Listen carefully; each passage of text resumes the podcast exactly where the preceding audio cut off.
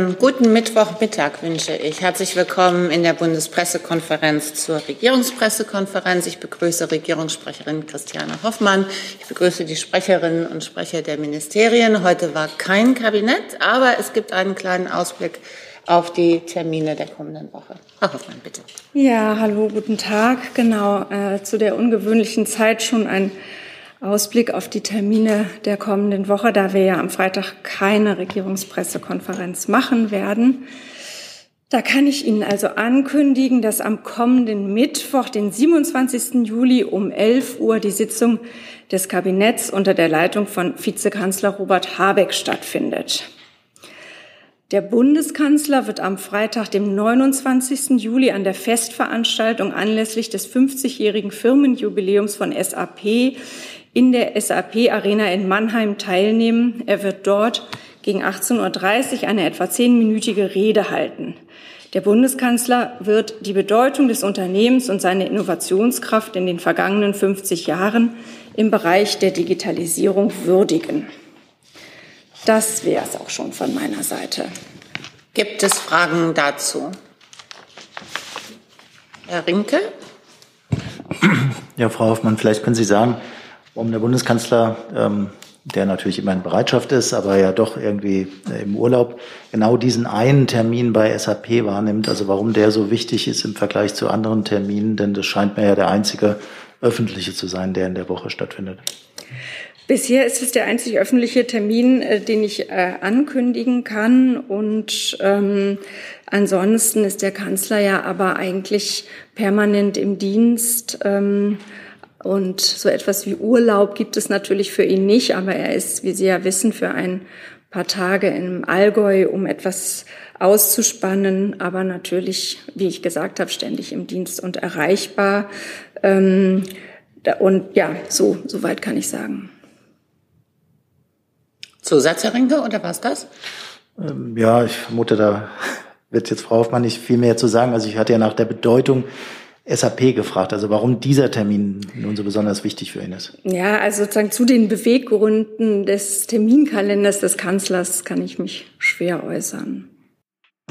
Du sag mal, Kira, ganz unter uns, du bist die Jüngste hier? Ja. Warum arbeitest du hier eigentlich? Na, weil wir das beste Journalismusformat in Deutschland sind und weil hier keine Werbung läuft. Und woher kommt die Kohle für dein Gehalt? Per Banküberweisung oder PayPal von den Leuten, die uns zuschauen oder zu hören. Wie das geht? Seht ihr in der Podcast-Beschreibung. Dann wechseln wir das Thema mit Herrn Steinkohl. Ja, es gibt äh, eine Frage an die Bundesregierung. Es gibt neue Äußerungen von Wladimir Putin in Sachen äh, Nord Stream 1 und Nord Stream 2. Ähm, er hat davor gewarnt, dass äh, die Gasmenge deutlich reduziert würde, wenn die äh, Turbine nicht rechtzeitig äh, komme und außerdem den dezenten Hinweis auf Nord Stream 2 gemacht, dass man ja als äh, Pipeline weiterhin habe. Was sagt die Bundesregierung dazu? Ja, Sie wissen ja, dass äh, im Moment eine Überprüfung der Gaspipeline Nord Stream 1 stattfindet, die jährlich äh, stattfindet und immer etwa zehn Tage dauert. Und äh, wir gehen davon aus, dass nach Ablauf dieser Überprüfungs- oder Wartungsfrist äh, das Gas in vollem Umfang auch wieder äh, fließen wird, dass, Russland sich da an seine Verpflichtungen halten wird. Davon gehen wir aus. Nachfrage ist denn. Entschuldigung, Frau Baron möchte ergänzen. Wie gesagt, wir müssen die Lage beobachten, aber wir kommentieren Äußerungen von Putins oder auch von Gazprom-Export nicht. Da hilft es jetzt nicht, darüber zu spekulieren, sondern wir beobachten eben die Lage und die tatsächlichen Lastflüsse, die sich dann ja auch zeigen. Und zu Nord Stream 2 möchte ich nochmal wiederholen, was wir hier ja schon öfter gesagt haben. Nord Stream 2 ist eine Leitung, die nicht zertifiziert ist, die rechtlich nicht zugelassen ist. Damit stellt sich diese Frage nicht. Zusatz? Zusatzfrage, ist die besagte Turbine denn nun inzwischen schon in, bei den Russen angekommen oder nicht? Wenn die Wartungsarbeiten morgen beendet äh, werden sollen, dann müsste sie ja eigentlich heute eingebaut werden. Kann auch also, da. Entschuldigung, ja, ich dachte, du antwortest, aber ich kann es nicht. Genau, ich, ich kann, kann auch da gerne nochmal wiederholen auf das, was wir am Montag ja schon nochmal betont haben. Es sind Sicherheitsfragen berührt, deshalb kann ich keine Auskunft darüber geben, wann sich die Turbine wo befindet. Aber ich möchte nochmal betonen, nach unseren Informationen handelt es sich hier um einen Vorwand der russischen Seite. Wir tun dennoch alles, um auch diesen Vorwand der russischen Seite zu nehmen. Aber nach unseren Informationen und unseren technischen Informationen, die wir haben, geht es um eine Ersatzturbine, die für den Einsatz im September bestimmt war. Es handelt sich, wie gesagt, nach unseren Informationen um einen Vorwand. Aber auch hier tun wir alles, um diesen Vorwand zu nehmen. Herr Ringe? Ja, an Frau Hoffmann eine Nachfrage oder möglicherweise auch an Frau Baron. Sie haben ja eben gesagt, Sie erwarten, dass Russland dann die Lieferung wieder in vollem Maße aufnimmt und äh, die Verträge erfüllt. Was genau passiert, wenn die Verträge nicht erfüllt werden? Ähm, muss Gazprom dann mit einer Klage rechnen? Ähm, ist da möglicherweise auch die Bundesregierung involviert? Ja, zunächst sind wir dabei, die Lage einfach sehr genau zu beobachten und wir stellen uns auf alle Eventualitäten und möglichen Szenarien ein ähm, und sind da sind sehr intensiv genau mit, mit dieser Frage befasst. Aber wir werden jetzt keine Ankündigungen dafür machen, was in welchem Fall passiert. Ich kann dem nichts hinzufügen. Zusatz? Nur um es zu verstehen, also es war eigentlich jetzt weniger eine, weniger eine politische, sondern eher eine Fachfrage. Wenn Verträge nicht erfüllt werden, droht dann automatisch ein juristisches Vorgehen? Oder ist das Ermessenssache der Unternehmen? Also grundsätzlich kann man sagen, dass Gazprom als Gaslieferant vertraglich verpflichtet ist, Gas zu liefern. Genau Jetzt, so ist es. Äh, Entschuldigung genau so ist es. Ähm, aber diese Frage müssten die Unternehmen, wie gesagt, beantworten, die ja die Vertragspartner sind. Aber wenn ich eine vertragliche Pflicht eingehe, muss ich die vertragliche Pflicht erfüllen. Herr Jessen dazu? Ja, Frau Baron, weil Sie ja auch heute, wie auch ähm, am Montag schon darauf hingewiesen haben, dass es sich bei der äh, Turbine um eine Ersatzturbine, die erst im September eingesetzt werden solle, handelt.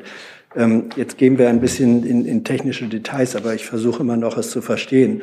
Bedeutet es, dass nach Ihrem Kenntnisstand ähm, der Gastransport auch mit der jetzt vorhandenen Turbinenausstattung wieder anlaufen könnte und dass diese Reserveturbine tatsächlich ähm, oder muss sie wie eine Art äh, äh Zweikreisbremssystem, muss sie äh, jetzt angeschlossen werden, damit überhaupt der Transport jetzt weitergehen darf? Also welchen Charakter hat diese Turbine? Sorry, wenn das so technisch ist, aber ich versuche es zu verstehen.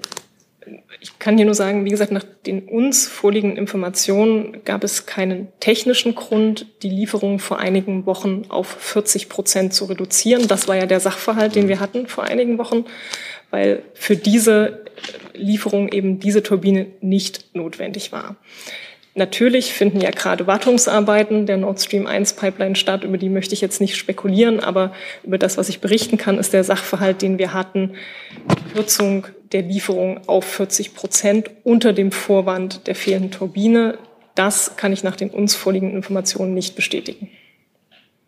Darf ich äh, Nachfrage? Ähm, gibt es rechtliche Bedenken nach Ihrer äh, Kenntnis, dass ohne diese äh, auf dem Transport immer noch befindliche Turbine der die Gaslieferung nicht wieder aufgenommen werden dürfte? Oder sind es, wäre es rechtlich okay zu sagen, auch wenn sie erst dann im September einsatzbereit ist, könnte jetzt die Lieferung sofort wieder losgehen? Ich kann nur noch mal wiederholen, was ich gesagt habe. Technisch haben wir keinen Anhaltspunkt dafür, dass es diese Turbine jetzt unmittelbar bräuchte. Nach unseren Informationen war diese Turbine als Ersatzturbine für den Einsatz im September bestimmt. Und alles andere, glaube ich, hilft es jetzt nicht äh, zu spekulieren, sondern einfach zu schauen, was nach Ablauf der mit zehn Tagen angekündigten Wartungszeit passiert. Herr Rinke? Eine Frage an Frau Baron äh, zu der Rettung des äh, Gaseinkäufers oder Lieferfirma äh, Uniper. Es gibt einen Handelsblattbericht, die berichten über ein Papier aus ihrem Haus, in dem eine Kapitalerhöhung mit Zielbeteiligung Bund von 30 Prozent an Uniper und weiteren hybriden Eigenkapital genannt wird. Können Sie bestätigen, dass es, dass das die Planungen sind, in die die Überlegungen in Ihrem Hause gehen bei der Uniper-Rettung? Nein, das kann ich nicht. Das wird Sie vermutlich nicht überraschen. Ich spekuliere hier nicht, ähm, welche Stabilisierungsmaßnahmen ähm, es geben wird. Klar ist, wir sind in Gesprächen mit Juniper und Fortum über Stabilisierungsmaßnahmen. Klar ist auch, dass es eine Stabilisierung bedarf, denn natürlich wollen wir etwaige Kaskadeneffekte im Markt verhindern, aber ich spekuliere nicht über etwaige Presseberichte. Die Gespräche laufen und dauern an. Kurze Nachfrage, können Sie uns sagen, bis wann diese Gespräche abgeschlossen sein müssen? Es gab ja immer wieder Hinweise darauf, dass möglicherweise auch sich das Rating von Uniper verändern könnte, also Herabstufung. Auch darüber möchte ich nicht spekulieren, da das ja andere Akteure sind, die darüber befinden. Ich kann nur sagen, es wird mit Hochdruck gearbeitet, aber die Gespräche laufen aktuell und dauern an.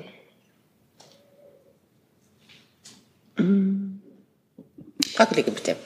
Dazu eine Frage vielleicht äh, lieber an Frau Hoffmann. Die finnische Seite sagt, dass am Montag äh, Herr Scholz Kanzler Scholz soll mit der finnischen Seite sogar vielleicht äh, Frau Sanin, also die finnische Premierminister, ähm, darüber Gespräche halten. Können Sie das bestätigen und uns was dazu sagen? Danke. Über Einzelheiten von Gesprächen äh, kann ich mich hier nicht äußern. Ich kann nur noch mal das sehr stark unterstützen, was Frau Baron gesagt hat, dass die Bundesregierung wirklich mit Hochdruck daran arbeitet, hier zu einer Lösung zu kommen und mit allen relevanten Stakeholdern dazu auch im Gespräch ist. Aber über Einzelheiten kann ich nichts sagen.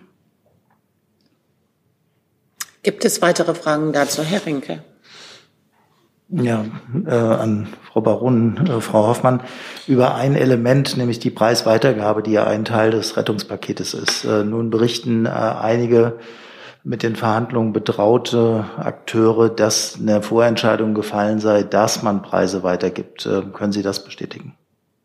Also Preise an die Kunden weitergibt? Zu den Inhalten der Lösung oder dem, was da äh, genau überlegt wird im Moment und diskutiert wird im Moment, kann ich mich jetzt nicht äußern hier. Dem kann ich nichts hinzufügen. Dann Herr Feld hatte sich gemeldet. Nee, ist ein neues Thema. Neues Thema. Gibt es noch Fragen zum Komplex Gas? Dann machen wir weiter, Herr Feld, mit dem neuen Thema. Ja, geht um äh, Panzerringtausche an das zuständige Ressort.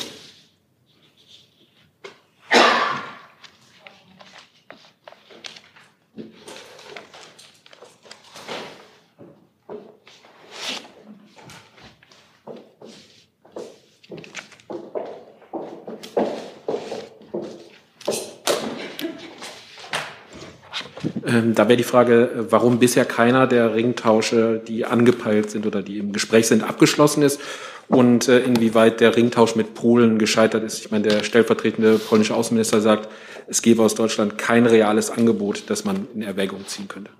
Also da kann ich vielleicht äh, zunächst kurz was dazu sagen. Ähm, von einem Scheitern kann da nicht die Rede sein. Ähm, die Bundesregierung ist auf Fachebene da in intensiven Gesprächen mit der polnischen Seite und ist auch optimistisch, dass man zu einer Lösung kommen wird. Vielleicht will die Kollegin noch ergänzen. also ich habe ähm, eigentlich da nichts hinzuzufügen. Wichtig ist, das würde ich gerne noch mal mitgeben, ist, dass man wirklich immer genau äh, unterscheidet, sind das Bundeswehrbestände oder Industriebestände. Und die Position der Bundesregierung wurde ja hier sehr häufig schon erörtert, dass wir äh, mit allen Möglichkeiten, die uns zur Verfügung stehen, die Ukraine unterstützen. Das gilt natürlich auch für die Bundeswehr, ähm, ohne natürlich unseren äh, Auftrag auch äh, dabei zu vernachlässigen. Dann noch eine Verständnisfrage. Können Sie einmal noch die Arbeitsaufteilung zwischen dem BMVG und dem BMWK äh, erläutern bei diesem Thema Panzerringtausche? Das habe ich, glaube ich, gerade versucht. Dann gerne nochmal. Wenn es um Bundeswehrbestände geht, ähm, sind wir verantwortlich. Und äh, wenn es um Rüstungsexportkontrolle äh, geht, das ist ja dann, sind Industriebestände, ähm, dann ist das in der, in der Verantwortung des BMWK. Aber generell sprechen wir hier als Bundesregierung. Ergänzungen? Nein. Okay. Herr Jessen dazu? Ja, nun war aber die Äußerung des polnischen Ministers, die der Kollege eben zitiert hat, doch sehr fundamental. Ähm, erstens, äh, die Bewertung war gescheitert und zweitens mit der Begründung, es gebe von Deutschland äh, sozusagen kein realistisch oder realisierbares Angebot, die äh, Waffen, die und die Panzer, die dann aus Polen an die Ukraine geliefert würden, zu kompensieren. Können Sie sagen definitiv, dass es ein von deutscher Seite ein realisierbares Angebot gibt? Das diese Lieferung kompensieren kann? Oder können Sie das nicht sagen? Ähm, es gibt darüber Gespräche und es gibt äh, Angebote der deutschen Seite, über die dort gesprochen wird, ja. Das bedeutet, aus Ihrer Sicht ist die äh, Bewertung und äh, Kritik des polnischen Ministers unzutreffend, sachlich unzutreffend. Ich will jetzt die äh, Äußerung da im Einzelnen nicht bewerten. Ich kann nur äh, aus deutscher Sicht sagen, ähm, dass es äh, die Bereitschaft gibt, äh, zu kompensieren oder das, was wir einen Ringtausch nennen, da vorzunehmen und dass ähm, wir darüber auch mit der polnischen Seite im Gespräch sind. Wenn ich darf, würde ich vielleicht noch mal kurz ergänzen auf die Frage von Herrn Feld bezogen. Ähm, ich würde Ihnen gerne einfach ein Beispiel geben, was vielleicht ein bisschen in Vergessenheit geraten ist. Wir hatten es ja ganz am Anfang, dass die Slowakei ihr Flugabwehrsystem abgegeben hat und äh, die Bundeswehr aus ihren Beständen das Flugabwehrsystem Patriot geliefert hat. Das wäre noch ein Beispiel, was ich gerne mitzugeben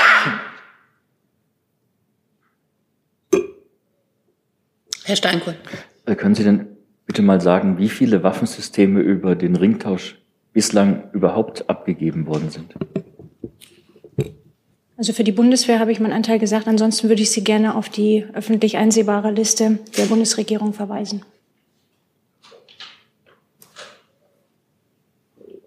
Herr Rinke?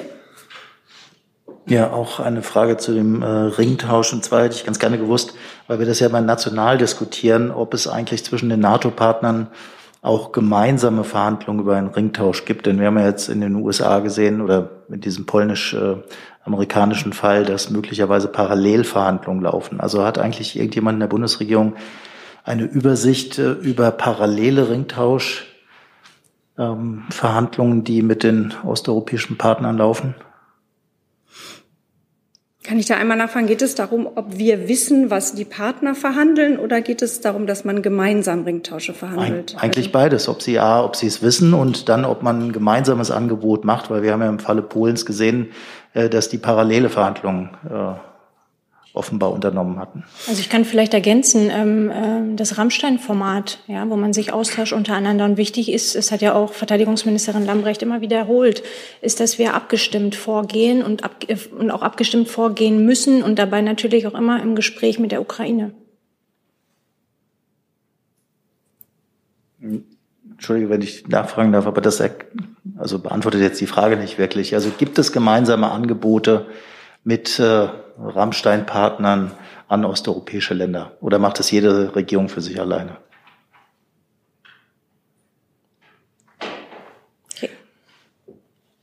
Also wir sind in ständigem engem Austausch darüber, was geliefert wird mit unseren Partnern. Ob es jetzt im Einzelnen, wenn ich das richtig verstanden habe, ein gemeinsames Angebot gibt, das müssten wir allenfalls nachreichen, wenn wir das machen können. Ich kann das so nicht sagen. Gibt es weitere Fragen zu diesem Themenkomplex? Herr Feld. Ja, wir haben jetzt über Polen gesprochen. Können Sie vielleicht bei den anderen möglichen äh, Ringtauschpartnern auch mal sagen, ob es da schon konkrete Angebote gibt, wie da der Stand ist?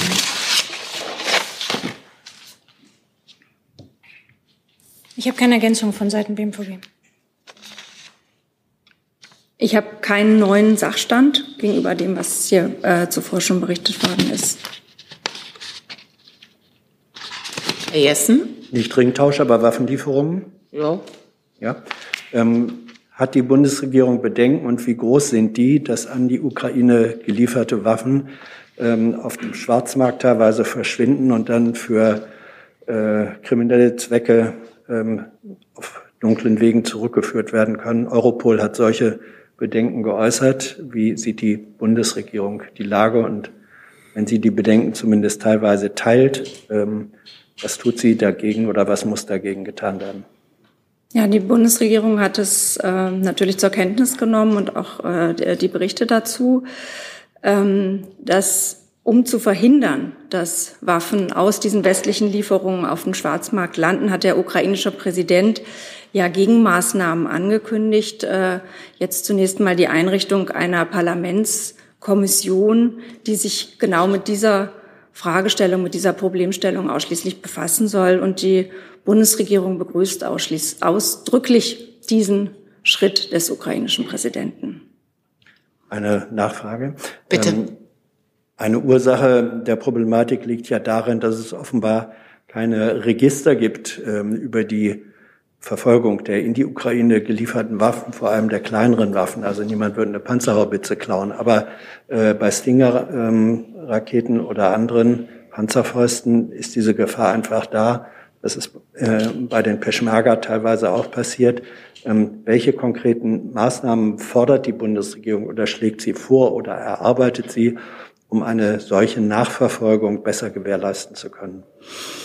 Konkret gibt es meines Wissens da keine Forderungen im, im Moment. Äh, sicher ist, dass wir die ukrainische Seite bei ihrem Bemühen und bei ihren konkreten Schritten, sowas zu verhindern, unterstützen werden.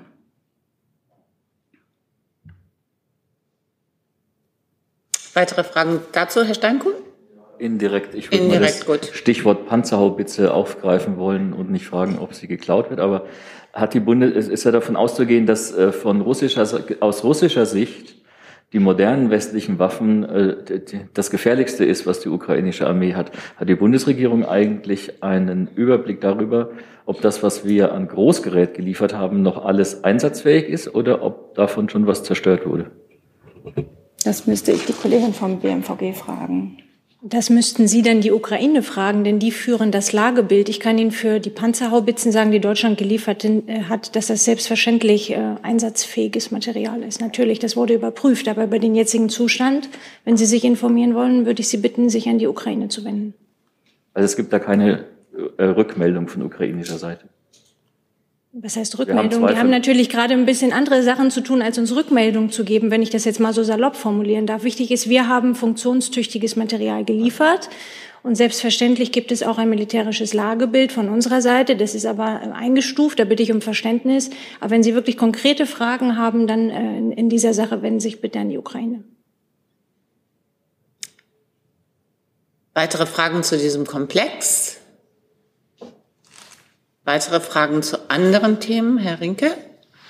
Eine Frage ans Auswärtige Amt, äh, und zwar zu dem Treffen Putin, Erdogan und den Iranern, das stattgefunden hat. Da gab es ja verschiedene Aspekte, aber einer, der mich jetzt äh, interessieren würde, wären die Äußerungen von Herrn Erdogan zu einer möglichen neuen türkischen Intervention in Nordsyrien. Ich hätte ganz gerne gewusst, ähm, wie Sie das beurteilen und ob Sie uns da eine Kommentierung abgeben können. Vielen Dank. Ähm, solche Äußerungen sind ja nicht ganz neu und wir haben der Türkei ähm, bereits in der Vergangenheit sehr klar ge äh, gesagt, wie wir ein solches mögliches Vorgehen sehen. Wir haben die Türkei aufgefordert, nichts zu unternehmen, was die Lage im Norden Syriens verschärft, was zu einer erneuten Gewalteskalation führen könnte oder gar zu einem Sicherheitsvakuum in Nordsyrien. Das muss verhindert werden und das, dafür steht die Türkei auch in der Verantwortung. Das haben wir in der Vergangenheit klar gemacht und das machen wir fortlaufend deutlich, wohl wissend, dass es in der Türkei eine echte Bedrohung durch Terrorismus gibt und ähm, ein äh, legitimes Sicherheitsbedürfnis ähm, zu dem wir mit der Türkei auch in Kontakt stehen. Aber aus unserer Sicht würde ein solches Vorgehen nicht nur die ohnehin schwierige Situation für die Menschen vor Ort äh, verschlimmern, sondern auch ein Wiedererstarken der Terrororganisation IS ermöglichen. Ähm, und vielleicht noch ähm, mit Blick auf äh, eine Diskussion, die wir hier schon öfter geführt haben. Nach allem, was uns zu der Lage vor Ort bekannt ist, ist die gegen bewaffnete kurdische Gruppierungen gerichtete türkische Militärintervention in Nordostsyrien bereits seit 2009 grundsätzlich nicht mit dem Völkerrecht vereinbar. Zusatz, Herr Rinke? Kurz nachfragen, haben Sie aufgrund Ihrer Berichte, die Sie von diesem Dreiertreffen hatten, äh, den Eindruck, dass da eine Verabredung ähm, für diese Intervention getroffen wurde?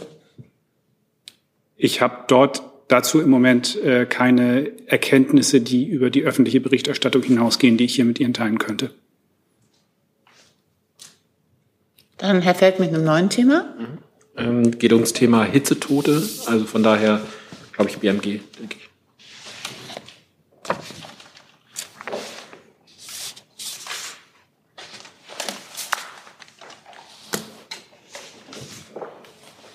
Pardon, mich macht gerade ein Kollege darauf aufmerksam, ich habe mich versprochen, als ich gesagt habe, als ich über die bereits äh, bestehende türkische Militärintervention in Syrien gesprochen habe, ich hätte da die Jahreszahl 2009 gesagt. Richtig ist natürlich 2019. Ähm, Frau Schmidt, Thema Hitzetote. 2017 ähm, in den Handlungsempfehlungen für die Erstellung von Hitzeaktionsplänen steht drin, dass man umfassende Daten zu Krankheits- und Todesfällen erheben sollte. Warum ist da nichts passiert bisher und ist noch was in Planung? Die Zahlen würde ich gerne nachreichen. Noch eine Nachfrage. Ähm, wenige Kommunen haben Hitzeschutzpläne. Ist da eventuell eine Überlegung, dass es eine Pflicht geben könnte zur Erstellung solcher, solcher Pläne? Also hier vielleicht nochmal grundsätzlich zur Einordnung. Der Bund ähm, hat die in dieser Bund-Länder-Ad-Hoc-Arbeitsgruppe ähm, Handlungsempfehlungen für Hitzeaktionspläne verabschiedet 2017 mit ähm, den Inhalten gesundheitlicher Anpassung an die Folgen des Klimawandels. So, damit hat der Bund auch einen, einen bundesweiten Rahmen vorgelegt und diese richten sich in erster Linie an die Länder, die auch in erster Linie die Umsetzung, ähm, für die Umsetzung zuständig sind, beziehungsweise auf kommunaler Ebene. Es geht ja darum, dass wir auch regional angepasste Hitzeaktionspläne haben. So zuständig dafür sind aber die Länder und die Kommunen. So von Seiten des Bundes, jetzt vor allem fürs BMG, kann ich nochmal wie schon am Montag nochmal auf die Seite des BZGA verweisen. Ähm, auf der Webseite des RKI sind diese Handlungsempfehlungen auch nochmal abrufbar. Das wurde auch nochmal aktualisiert.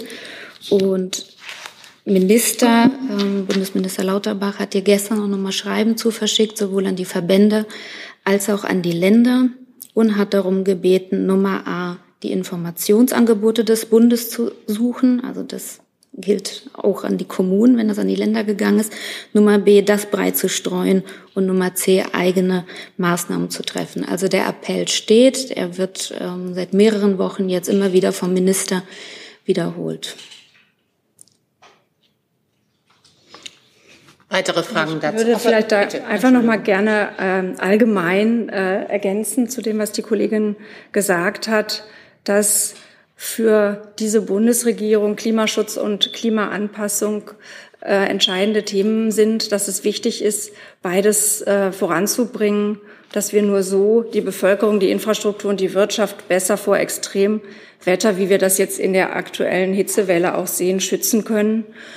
Dazu sind ja zahlreiche Programme und Maßnahmen bereits auf den Weg gebracht worden. Die Kollegin hat, hat es ja auch gesagt, dass äh, im März das Sofortprogramm Klimaanpassung gestartet ist, äh, mit dem wir, also der Bund, die Kommunen mit zusätzlichen 60 Millionen Euro und Fachleuten unterstützen, um sich für Extremwetter besser zu wappnen. Es wurde im vergangenen Jahr das Zentrum für Klimaanpassung gegründet, das seitdem ebenfalls die Kommunen bei der Klimaanpassung berät. Die bestehende deutsche Anpassungsstrategie der Bundesregierung wird zusammen mit den Ländern zu einer neuen vorsorgenden Klimaanpassungsstrategie weiterentwickelt. Bis Mitte der Legislaturperiode soll ein Klimaanpassungsgesetz verabschiedet werden. Ebenfalls in Arbeit ist ja die nationale Wasserstrategie, die in Kürze zwischen den Ressorts abgestimmt werden soll. Und wie auch äh, am Montag hier bereits ausgeführt wurde, ist es ist Hitzeschutz natürlich eine Querschnittsaufgabe von äh, Bund, Ländern und Kommunen sowie den Trägern von Einrichtungen, Selbstverwaltung und Fachgesellschaften. Aber äh, der Bund sieht da sich durchaus auch in der Pflicht und, und hat eben entsprechende Maßnahmen äh, auf den Weg gebracht. Gibt es weitere Fragen dazu? Gibt es weitere Fragen zu anderen Themen? Herr Jessen? Ähm, ich würde, wir sind da noch nicht sehr fortgeschritten, gerne noch einmal auf diesen sogenannten Autokratengipfel in der Türkei zurückkommen. Geht das? Das Thema hat nur eigentlich abgeschlossen, aber gut, ja. bitte. Dankeschön. Ja, ich mache es auch nur, weil wir ähm, noch nicht so weit sind. Äh, wie bewertet die Bundesregierung diesen, dieses Format, das offensichtlich ja fortgesetzt werden soll? Das ist ja die Besonderheit, dass in einer Kriegssituation ähm, ein NATO-Mitglied und EU-Kandidat immer noch sich sozusagen in eine dauerhafte Struktur mit äh, dem Aggressor Russland begibt. Wenn sich diese Struktur verstetigt, wofür es Anzeichen gibt, was bedeutet das äh, für das Bündnis, äh, für das politische und militärische Bündnis?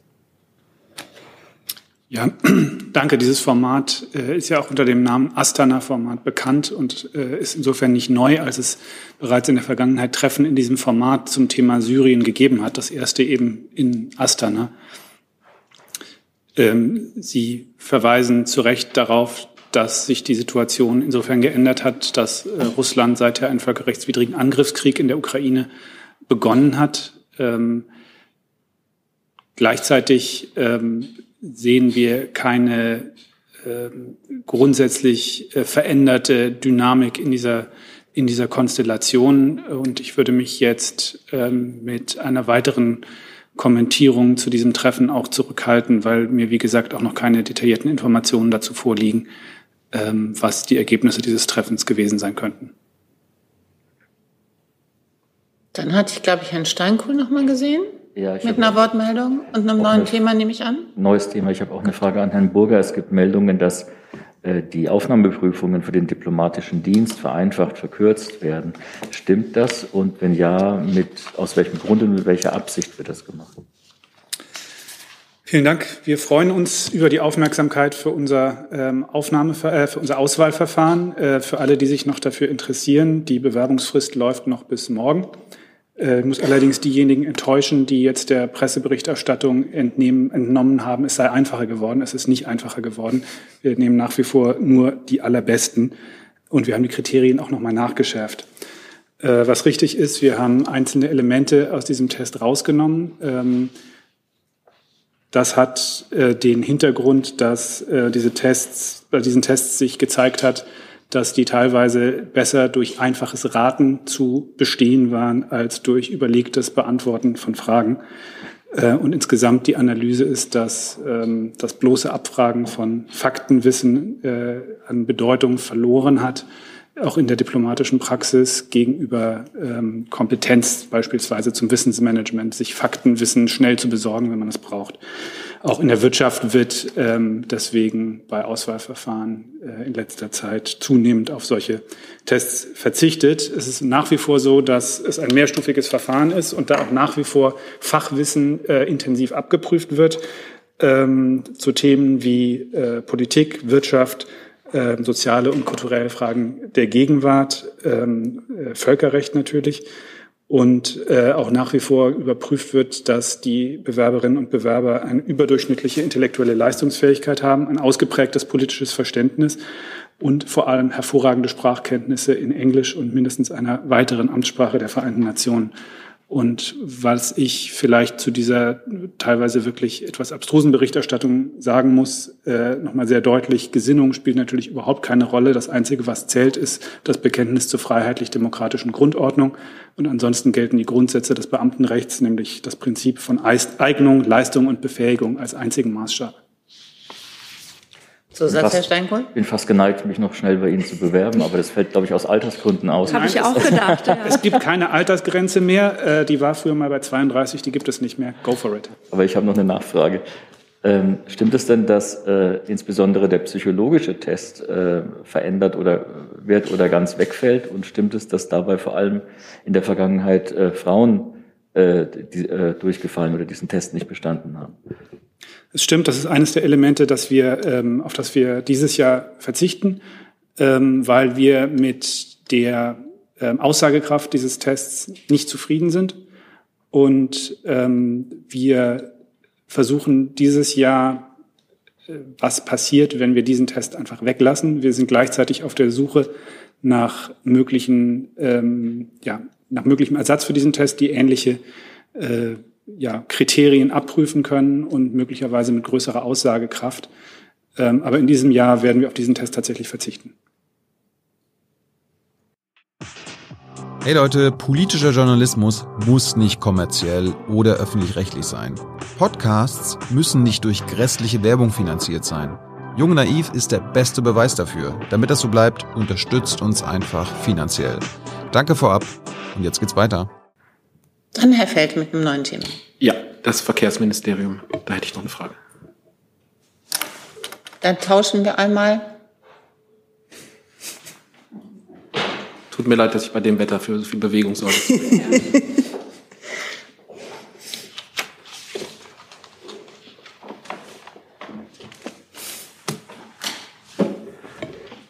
Der bayerische Verkehrsminister ist äh, bei Minister Wissing heute. Ähm, stimmt es, dass der Bund sich mit 60 Prozent an den Baukosten für die zweite Stammstrecke in München beteiligen wird, auch wenn die Baukosten explodieren und es extreme Bauverzögerungen gibt? Nein, das kann man so pauschal nicht sagen. Äh, zunächst möchte ich immer betonen, dass das Treffen abzuwarten bleibt, bevor ich das hier beurteilen kann. Und ich glaube, zum Verfahren, wie das ist mit GVFG, hat sich der Minister sehr ausführlich in einem Interview geäußert. Gibt es weitere Fragen? Das ist offensichtlich nicht der Fall. Dann sage ich Dankeschön für diesen Mittwochmittag. Wir sehen uns morgen früh im Neuen mit der Ministerin für Bildung und Forschung zur Wasserstoffstrategie und Stand heute, wie gesagt, Freitag keine Regierungs-PK. Bis denn. Danke.